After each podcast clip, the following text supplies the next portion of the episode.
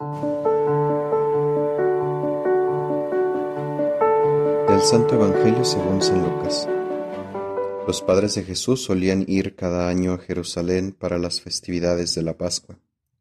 Cuando el niño cumplió doce años, fueron a la fiesta según la costumbre. Pasados aquellos días se volvieron, pero el niño Jesús se quedó en Jerusalén sin que sus padres lo supieran. Creyendo que iba en la caravana, hicieron un día de camino. Entonces lo buscaron, y al no encontrarlo, regresaron a Jerusalén en su busca.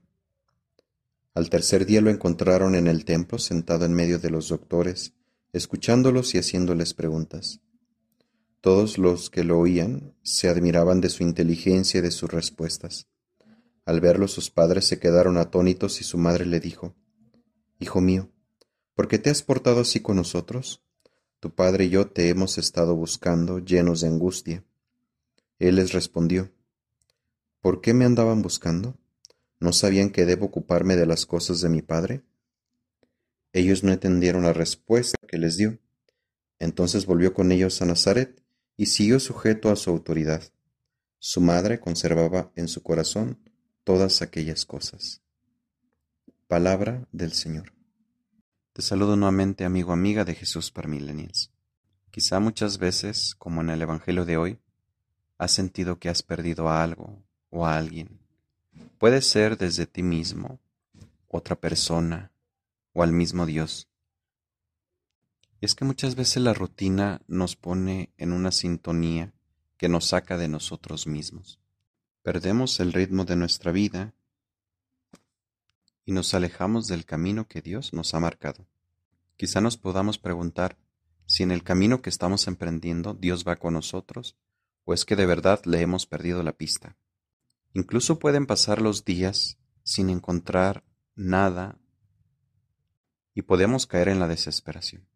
En este sentido, María es nuestro modelo, porque no cae en la desesperación junto con José.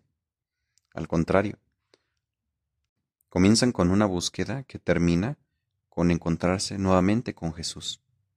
Y al darse este encuentro, no comienzan los reclamos, sino la pregunta al Señor, una pregunta llena de mucho amor, para querer comprender este itinerario, esta búsqueda. Lo importante es hacer lo que ella misma nos ha enseñado, guardar todas esas experiencias en nuestro corazón, meditarlas, porque ahí seguramente encontraremos la respuesta a este caminar que hemos hecho, donde a veces nos fatigamos, nos desesperamos, nos sentimos tristes o queremos soltar la toalla. Lo mismo le pasa a los padres de ahora. Muchos piensan que sus hijos van caminando con ellos en la caravana de la vida, nos hace falta dejar el tumulto y la inercia para preguntarnos si de verdad ellos también van caminando con nosotros o van incluso en otro rumbo, en las autopistas digitales, por ejemplo. Lo mismo nosotros si hemos perdido la esperanza, la confianza, la alegría, la paz en nuestra vida. Muchas veces eso es un signo de que vamos caminando en la inercia y no nos dejamos acompañar por el Dios que es nuestro compañero de vida. Por eso te invito a que te preguntes hoy, ¿guardo todas estas experiencias en mi corazón y las voy meditando como María? ¿O simplemente las desecho, las descarto porque me duelen, porque me hieren, porque me lastiman? Una vida que no es contemplada ni meditada pierde su sabor, pierde su sentido.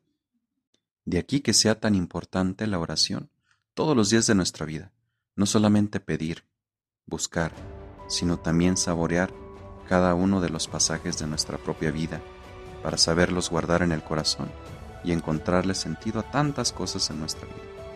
Es hora de hacer este hábito en nuestra vida de contemplar en la oración. Amigos, esto ha sido Jesús para Millennials. Hasta pronto.